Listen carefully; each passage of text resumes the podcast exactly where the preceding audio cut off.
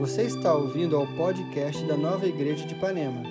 Esperamos que esta mensagem alcance o seu coração com a graça de Jesus e fortaleça a sua fé. Boa noite, pessoal. Tudo bem? Boa noite. Aê! Que bom que você veio, que bom que você está aqui. Eu creio que estamos aqui porque os nossos corações têm sede. E eu creio que Deus vai fazer algo maravilhoso aqui nessa noite. Amém? Obrigado. Vamos começar orando para a gente abrir os nossos ouvidos, aquietar os nossos corações para receber a palavra. Pai, obrigado porque você sempre nos ouve, Senhor. Obrigado porque tua graça é um elemento presente na nossa vida, Pai. Obrigado porque se estamos aqui reunidos é porque você tem uma palavra pessoal, uma impressão que você quer deixar em cada coração, Pai. A gente quer se colocar diante do teu trono para receber a tua verdade, para que os nossos corações sejam encharcados de água viva, Pai. Para a gente sair daqui restaurado, pronto para enfrentar mais uma semana. Em nome de Jesus, amém. Bom, engraçado, pessoal. Eu tenho pensado muito em maternidade, paternidade, filhos. E acho que em parte eu tenho duas filhas, né? A Manu, de 8 anos, e a Bel, de 3 anos. E eu achei que eu tinha zerado o jogo da paternidade com a Manu, sendo sincero, porque eu demorei para entender como é que era esse negócio de ser pai, mas na real é que eu estabilizei um pouco ali com a Manu, achei que eu tinha dominado o jogo, e aí nasceu a Bel, que é um ser humano completamente diferente. A Manu é meio uma cientista Isabel é uma bailarina. Então, vocês imaginam como é que é a diferença de ter duas filhas tão distintas e com necessidades e características tão diferentes na personalidade delas. E eu fiquei pensando bastante sobre isso nas últimas semanas e lembrei de uma história quando eu fui pai pela primeira vez. Quando a Amanda estava grávida da Manu, com 40 semanas, exatamente no dia que ela fez 40 semanas, ela começou a sentir contrações, lá pelas 5, 6 da manhã. E aí eu já acordei com aquele, aquela adrenalina, né? A Amanda falou, Daniel, acho que eu estou sentindo contrações. Aí não me lembro mais, mas tem aquele negócio da contração ritmada, com intervalos definidos, etc. A gente fez lá o, todo o checklist, caraca, é contração de parto. E aí fomos para a clínica, e aí o médico falou, ih, tá muito longe ainda, não tem dilatação nenhuma, volta para casa. E o... era o dia que o Papa vinha para o Brasil, ia chegar e ia dar uma, uma benção lá, ia fazer uma fala na praia de Copacabana, e a gente mora em Copacabana. E a gente voltou para nossa casa em Copacabana e nada da dilatação da Amanda aumentar. E eu comecei a ver a criança nascendo em casa, né? Porque eu ia ficar trancado em Copacabana com o Papa chegando. E aí foi tudo bem, a gente acabou indo para a maternidade um pouco mais cedo, lá para as 5 da tarde. Não pegamos o trânsito do Papa. E a Manu nasceu umas 9, entre 9 e 10 horas da noite. Mas não é sobre isso a história que eu vou falar, não. A história que eu vou falar é sobre quando ela voltou para casa. Graças a Deus ela nasceu bem. E aí, como bons alunos, eu e a Amanda, a gente tinha lido um monte de coisa sobre maternidade, sobre paternidade. E várias dessas coisas só fizeram colocar medo no nosso coração, que eu já sabia que não podia deixar sozinho no berço, que tinha que ter o rolinho, porque o bebê pode virar, que se tiver algum plástico na, no berço pode respirar e aí entra na gruda no nariz, aí sufoca o bebê. Então eu estava com todas essas fantasias na minha cabeça. E aí quando a gente trouxe a Manu para casa, aonde que ela vai dormir a primeira noite? Bom, botei no Moisés do meu lado e eu devo ter dormido uns 40 minutos nessa primeira noite, porque o bebê respira de um jeito super diferente. E aí, cada vez que ela dava uma respirada assim, meio não ritmada, eu falava: opa, tá acontecendo alguma coisa, deixa eu ver se tá viva. Aí ficava olhando, tá viva, beleza, posso dormir. E aí ficou nessa. E assim foi a segunda noite, assim foi a terceira noite. E aí eu faço análise já há muito tempo. E aí fui num dia desses na análise, ali entre a terceira e quarta noite. E o meu analista falou assim: Daniel, você já reparou que mesmo com três anos de vida, ela já é mais dela do que sua? Então, é isso aí, cara. Se ela rolar, ela vai ter que desenrolar de noite. É, faz parte da vida dela. Ela já é mais dela do que sua. E eu confesso que essa frase ela me atravessou assim, porque eu não estava preparado para ouvir essa frase tão rápido. Caraca, com três anos ela já é mais dela do que. Com três dias, perdão, ela já é mais dela do que minha. É verdade, ela já era mais dela do que minha. E eu acho que isso definiu um pouco, assim, mudou um pouco o rumo da minha paternidade, porque eu entendi que, caramba, sim, é o meu trabalho é, educá-la e fazer ela crescer saudável, mas também é um trabalho que é compartilhado com ela. E ela tem essa corresponsabilidade. Isso foi na primeira temporada, né? Ela tinha três dias de vida. Hoje ela tem oito anos, na oitava temporada desse, dessa jornada. Ela tá, teve uma apresentação de ginástica no sábado e ela estava super ansiosa com a apresentação de ginástica olímpica, porque tem, ela já é meio TikToker, então ela já gosta de ficar fazendo os passinhos, assim, ela acorda, já fica na mesa do café da manhã fazendo uns passinhos. E aí agora com a ginástica ela estava mais ainda é, conectada com esse negócio da coreografia, de caramba, eu quero acertar a coreografia e fazer certo. Meu Deus do céu, pai, estou muito ansiosa. E se eu errar, o que, que acontece? E eu passei a semana inteira conversando com ela. Sempre que eu ia colocá-la para dormir, a gente orava e eu explicava para ela que, cara, não tem problema, entendeu? Se ela errar tudo, não vai acontecer nada. E eu e a Amanda, a gente estava zero conectado com ela ir bem ou ela ir mal, a gente só queria que ela se divertisse, que fosse legal. Mas ela não estava, ela estava achando que, cara, aquilo era uma prova e uma coisa super, hiper relevante. E eu falei, Manu, caramba, filha, o que importa para Deus e para gente é o seu coração, é quem você é, é, cara, as coisas que você faz aqui, o que você sente, não é a sua performance, muito menos num evento de ginástica. E aí eu me toquei que isso era uma continuação daquilo que eu tinha aprendido lá com ela com três dias, porque se era verdade que ela já era mais dela do que minha, também era verdade de que ela sempre foi mais de Deus do que dela. E aí me veio um pouco essa coisa, nós somos mais de Deus do que de nós mesmos. E eu queria vir aqui te dizer hoje, a pregação é sobre isso, que você, a sua vida, é mais de Deus do que sua. E isso pode parecer meio louco, né? Porque na nossa sociedade a gente fala muito sobre nós mesmos, sobre o centro, sobre as coisas que a gente faz e sobre a nossa vida, um protagonismo carregado é, na nossa vida, mas a nossa vida pertence a Deus mais do que a cada um de nós. E aí eu decidi dar o título dessa pregação em homenagem a uma frase que tem numa música do pastor Beneto. Falei isso de manhã. Eu acho que eu aprendi mais teologia e mais sobre Deus com as músicas do pastor Beneto do que em qualquer outro lugar.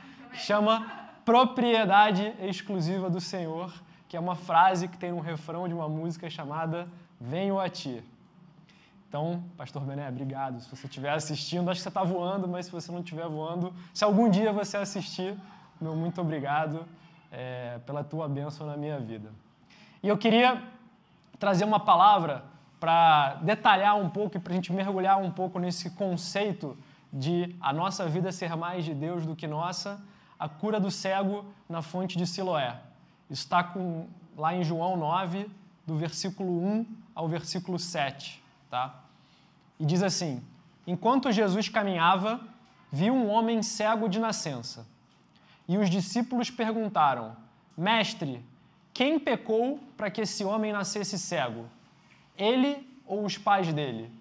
E Jesus respondeu: Nem ele pecou, nem os pais dele, mas isso aconteceu para que nele se manifestem as obras de Deus.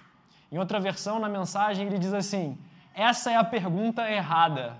Isso aconteceu como uma oportunidade para que a glória de Deus se manifeste. Então, olha como é que Jesus respondeu para os discípulos. Essa pergunta não é a pergunta certa. Quem pecou não é uma pergunta certa, essa é a pergunta errada. Isso é uma oportunidade para que a glória de Deus se manifeste. E aí ele continua: É necessário que façamos as obras daquele que me enviou enquanto é dia. A noite vem quando ninguém pode trabalhar. Enquanto estou no mundo, sou a luz do mundo. Depois de dizer isso, Jesus cuspiu na terra, fez lama com a saliva e com a lama untou os olhos do cego. Então disse ao cego: Vá lavar-se no tanque de Siloé. Siloé quer dizer enviado. O cego foi, lavou-se e voltou vendo. Amém. E eu queria trazer três pontos bem rápidos para a gente refletir e para conectar essa passagem lá em João com o tema da identidade, né? Da gente ser mais de Deus do que de nós mesmos. Primeiro, eu queria te provocar a pensar um pouquinho sobre a perspectiva dos discípulos, que reflete e que simboliza aqui nessa passagem a perspectiva do mundo, que é a centralidade das nossas ações para a nossa identidade. Porque a primeira coisa, quando passa um cego e eles veem um cego, alguém que tem um problema, que tem uma questão, não consegue enxergar, e os discípulos perguntam: quem pecou, Jesus, para que esse cego tivesse nascido cego? Foi ele? Foram os pais dele? Bom, primeiro que ele ter pecado é uma hipótese bizarra, né? Porque se ele nasceu cego, caramba, ele teria pecado o quê? Na barriga? Mas beleza, não vou nem entrar nessa parte aqui, porque para mim é. não consigo chegar lá. Mas só quero te dizer que essa pergunta, ela traz nela um pressuposto, ela traz nela uma certeza a priori antes dela que é, olha, eu mereço as coisas boas e as coisas ruins que acontecem na minha vida. Se as coisas vão bem, é porque eu vou bem. E muito, muito mais frequentemente, é mais fácil a gente ter esse tipo de raciocínio quando a gente vai bem, né? Quando a gente vai bem, a gente fala, cara, mas eu trabalhei, eu me preparei, eu me dediquei, eu mereço esse tipo de coisa. E quando as coisas vão mal, a gente fala assim: Deus, por que isso está acontecendo comigo, Deus? A gente fica procurando essa relação de causalidade entre as coisas que acontecem com a gente e as coisas que a gente faz, como se o universo fosse sobre a gente. Ah, não, se está acontecendo alguma coisa boa é porque eu tenho mérito. Se está acontecendo alguma coisa ruim, eu devo ter feito alguma coisa errada. E é engraçado, né? Porque normalmente quando a gente está passando por um problema é que Deus se faz mais presente. O C.S. Lewis, um autor inglês, escreveu as Crônicas de Nárnia e também era um baita autor cristão. Ele tem uma frase muito legal que ele fala assim: Deus sussurra para nós na prosperidade, mas ele grita para nós na adversidade. Então, para mim, isso aqui fala muito sobre isso. Momento de dor daquela pessoa, daquele cego, e aí Jesus se apresentando para ele para resolver o problema dele. Mas voltando, eu queria te convidar a refletir que essa fala dos discípulos, ela representa a mentalidade do mundo, de que a gente é central. E isso é uma fantasia, porque ele diz assim: caramba, se esse cara sofreu alguma coisa, ele deve ter feito alguma coisa errada. Por quê? Porque ele é o centro das coisas. Se ele ou os pais dele erraram, ele vai sofrer alguma coisa ruim. Se ele ou os pais dele fizeram coisas boas, esse cara vai ter coisas boas na vida dele. E é meio bizarro porque a gente pode até fingir que está se relacionando com Deus, atribuindo essa centralidade a nós mesmos. Quer ver? É só a gente definir a graça e a bênção de Deus nos nossos termos. Pai, eu quero aquela casa. Pai, eu quero ter tantos filhos. Pai, eu quero ter essa profissão. Pai, eu quero ter esse emprego. Esse relacionamento com Deus, como se ele fosse um caixa eletrônico, é uma mentalidade do mundo. Pai, eu defino o que, que é bênção. Tudo bem, tem as promessas para mim ali na Bíblia, mas eu quero expressar isso do meu jeito. Tem aqui a minha lista de lavanderia, minha lista de supermercado que eu gostaria que você me desse. E se você não me dá, onde você está, Senhor, na minha vida? E essa é a mentalidade do mundo. E essa passagem, ela é uma passagem sobre cegueira física. De fato, o cego era cego de nascença e ele não conseguia enxergar, ele tinha um problema físico. Mas ele também é uma passagem sobre cegueira espiritual. Porque os discípulos que perguntaram para Jesus quem pecou, eles estavam espiritualmente cegos, porque eles entendiam que havia outra coisa no centro do universo que não Deus. E muitas vezes a gente faz isso, né? A gente coloca o nosso trabalho, a nossa beleza, o nosso dinheiro, o nosso poder, alguma coisa que é cara para a gente no centro do universo. E é sobre isso que essa passagem também fala, sobre essa cegueira de achar que existe algo finito que tem capacidade de ocupar o centro do nosso coração. A primeira, o topo da nossa lista de prioridades. Cara, eu me dedico primordialmente ao meu trabalho. Eu me dedico primordialmente à minha família, aos meus filhos. Cara, essas coisas não são capazes de ocupar o centro das nossas prioridades. E por que não? Isso é ruim até para a própria coisa que você gosta de fazer. Porque se o seu trabalho, por exemplo, esse é o meu defeito, eu tenho uma relação com o trabalho assim visceral. Se o seu trabalho é quem você é, ao invés de algo que você faz, não, você tem até dificuldade de olhar objetivamente para ele. Porque se você comete um erro no trabalho, isso é um ataque contra você. É difícil, porque é o que você é. Se o que você é uma boa mãe e um filho seu está com um problema, você vai se sentir atacado. Se um filho seu é algo que você tem e que você ama, tudo bem, você consegue se distanciar e ter ouvidos abertos e olhos abertos para tratar o problema como ele é, mas aquilo não é a sua identidade. E no nosso mundo existe uma tentação da gente igualar, fazer uma igualdade entre as coisas boas que a gente tem com o que a gente é. E eu queria te dizer que nós sermos de Deus mais do que nossos tem a ver com a nossa identidade estar conectada, em primeiro lugar, a Ele e não a qualquer coisa que a gente tem ou faz. Amém? Amém? E aí eu queria te falar um pouquinho também sobre a perspectiva de Jesus.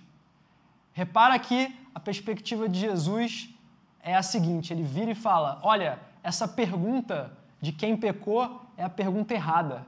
Nem ele pecou, nem a mãe, nem o pai dele pecaram. Isso é uma oportunidade para a glória de Deus se manifestar. E Jesus está dizendo, de, em outras palavras, é o seguinte: olha, não olha para ele, olha para Deus. Olha para mim, Jesus falando, porque eu sou o centro do mundo. E aqui tem uma distinção muito importante, que é o seguinte, pessoal. Olha que curioso. Sim, lá no jardim do Éden, se você volta em Gênesis 3, o homem, Deus criou o homem e a mulher para que houvesse uma relação harmônica entre Deus e eles. E eles decidiram se afastar dessa relação quando eles desobedeceram a Deus, quando eles comeram o fruto da árvore do bem e do mal, e aí o pecado entrou no mundo. A harmonia que era que existia entre Deus e o homem, entre Adão e Eva, se desarmonizou. E aí ocorreu uma espécie de desarmonia espiritual, uma desarmonia cósmica e o mal entrou no mundo e a partir daí o pecado existiu e as coisas começaram a ficar quebradas. Então, sob esse aspecto, sim, o pecado traz o mal, sob esse aspecto genérico. Agora, na vida de cada um de nós, isso não é necessariamente verdade. Se algo que nós estamos passando é algo mal, não necessariamente isso tem a ver com nós termos pecado antes. E por que que no genérico isso é verdade e no específico isso não é? Porque o genérico é sobre Deus. Pensa assim, Deus criou o mundo em harmonia e quando o homem desarmonizou, o mal entrou no mundo.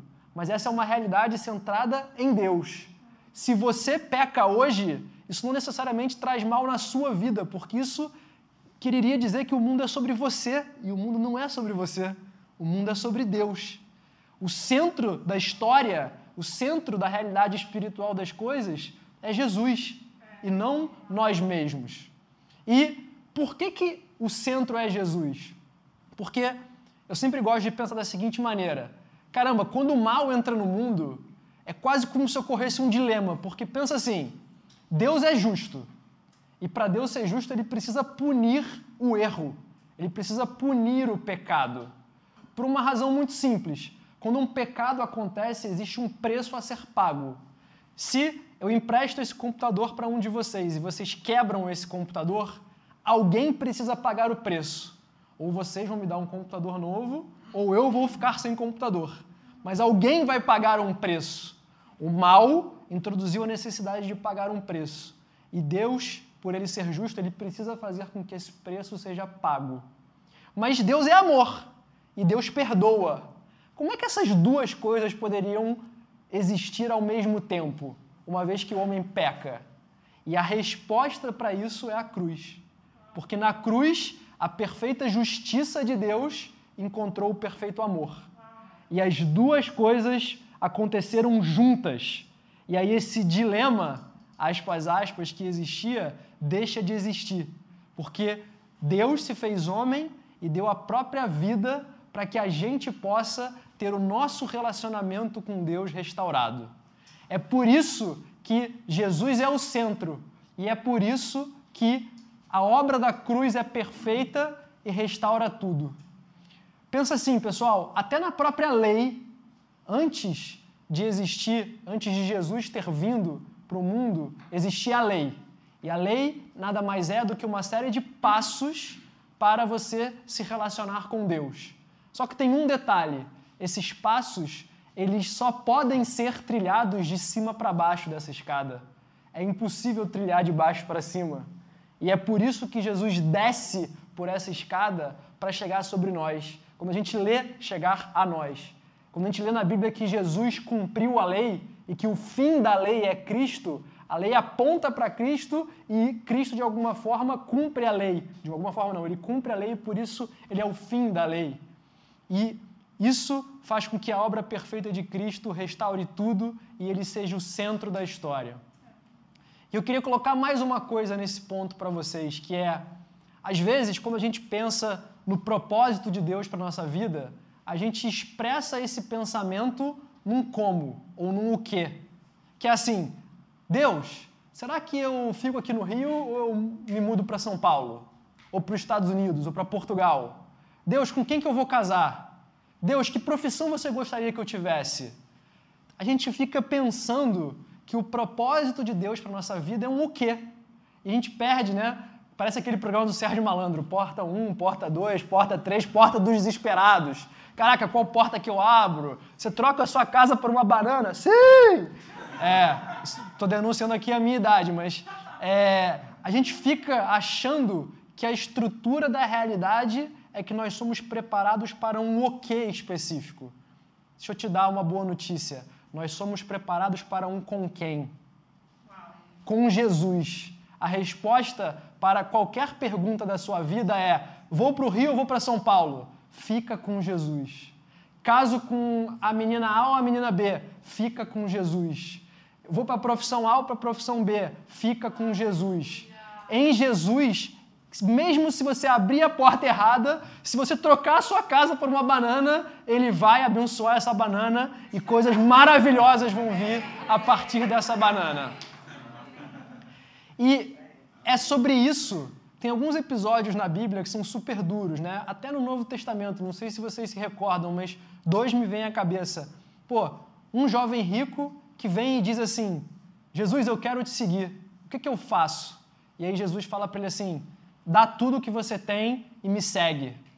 Caraca, duro, né?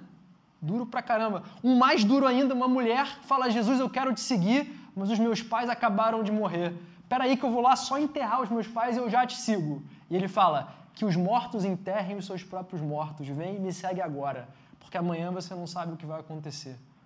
Jesus está te dizendo a seguinte coisa: eu sou o propósito da sua vida. Dinheiro é bom, paz, família é bom, mas ninguém, nada tem a propriedade, tem a qualidade, tem a importância, ou pode ter a importância no seu coração feita para mim. Porque o seu coração tem um buraco com a minha forma e só eu caibo.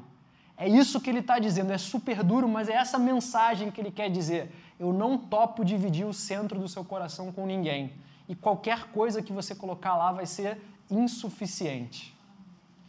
E aí, eu queria encerrar com o terceiro ponto, que é o seguinte: existe uma coisa que media essas duas coisas, a perspectiva do mundo e a perspectiva de Jesus, que é a perspectiva da graça. E eu queria te falar algumas coisas sobre isso, que é, primeiro, Vamos olhar para as coisas sob a perspectiva da eternidade? Porque se a gente olha sobre a perspectiva da finitude, cara, dinheiro é bom, poder é bom, influência é bom, beleza é bom, família é bom, trabalho é bom, um monte de coisas são boas. Mas sobre a perspectiva da eternidade, todas essas coisas valem a mesma coisa. Nada. Tudo vai passar. E se você coloca no centro da sua vida algo que passa, isso é uma relação de morte. Porque aquela coisa vai passar e aí você vai passar. Porque aquela coisa passou e se aquela coisa era você, você também vai passar. E é uma relação de escravidão. Por quê? Porque você está escravo de algo para se tornar a sua identidade que é menor do que você. Aquilo te reduz. Te colocar como Jesus no centro da tua identidade é a única coisa que pode te trazer paz, porque essa é uma relação de liberdade. E pensa assim, olha que estranho. A gente acha na nossa sociedade que uma relação de liberdade é como a gente faz o que a gente quer. A gente não serve a ninguém. Deixa eu te contar, essa é uma grande mentira. A principal relação de liberdade que você pode ter é servir a coisa certa. Um peixe tem liberdade para viver fora da água? Não tem. Liberdade não é ausência de restrição, é você ter a restrição certa. Se você pega uma criança que está aprendendo a nadar e você joga ela no mar, ela vai ficar feliz, ela vai ficar livre? Não, ela vai estar tá aprisionada. Por isso que você começa a ensinar ela a nadar de boia numa banheira, duas restrições. Aí você bota ela numa piscina maior com, de boia, duas restrições. Aí você tira uma boia. Aí você bota ela numa piscina maior e depois no mar. Você vai gerenciando a restrição para que ela seja livre em cada etapa da habilidade dela. Então você ter Jesus como Senhor da sua vida é o maior ato de liberdade que você pode fazer, porque você está entregando o trono para quem merece o trono, para quem é o dono digno desse trono. Se você entrega o trono para você mesmo, é uma relação de escravidão escravidão do seu esforço, da sua incapacidade e da sua finitude. Então eu queria te dizer que nós sermos mais de Jesus do que de nós mesmos é uma excelente notícia, porque assim nós somos livres. E olha que interessante, olha que curioso e que bonito. Essa relação de nós sermos mais de Jesus do que de nós mesmos é a única coisa que faz a igreja ser uma imagem do que a gente vai ter no céu. Porque somente numa comunidade assim, onde todos nós entendemos que Jesus é o centro e que Ele é o nosso dono, é uma comunidade onde todo mundo é igual. Porque se você está por cima, cara, você ainda precisa de um Salvador. Então você desce. E se você está por baixo, Jesus também morreu por você. E você sobe. E a relação entre as pessoas ela é leve, ela é equilibrada, porque a gente sabe quem nós somos e principalmente de quem nós somos. E eu queria terminar lendo Isaías 43, porque talvez esteja pensando, Daniel, me fala na Bíblia aonde todas essas coisas que você me falou estão. E eu te trouxe um exemplo que para mim é um exemplo muito poderoso. Está lá em Isaías 43, versículos 1 e 2, e depois eu vou ler versículos 11 e 12, que dizem assim: Mas agora, assim diz o Senhor, que o criou, ó Jacó, e que o formou, ó Israel: Não tenha medo, porque eu o redimi, eu o chamei pelo seu nome, você é meu. Quando você passa pelas águas, eu estarei com você. Quando passa pelos rios, eles não o submergirão. Quando passar pelo fogo, você não se queimará, as chamas não o atingirão. Eu, eu sou o Senhor, e fora de mim não há Salvador. Eu anunciei salvação e a realizei, e a fiz ouvir. Deus estranho não houve entre vocês, pois vocês são as minhas testemunhas, diz o Senhor. Eu sou Deus. Amém? Obrigado por ouvir essa mensagem. Não deixe de se inscrever por aqui para continuar nos acompanhando. Para saber mais sobre nós e sobre nossas atividades, você pode nos seguir no Instagram Nova Igreja Ipanema.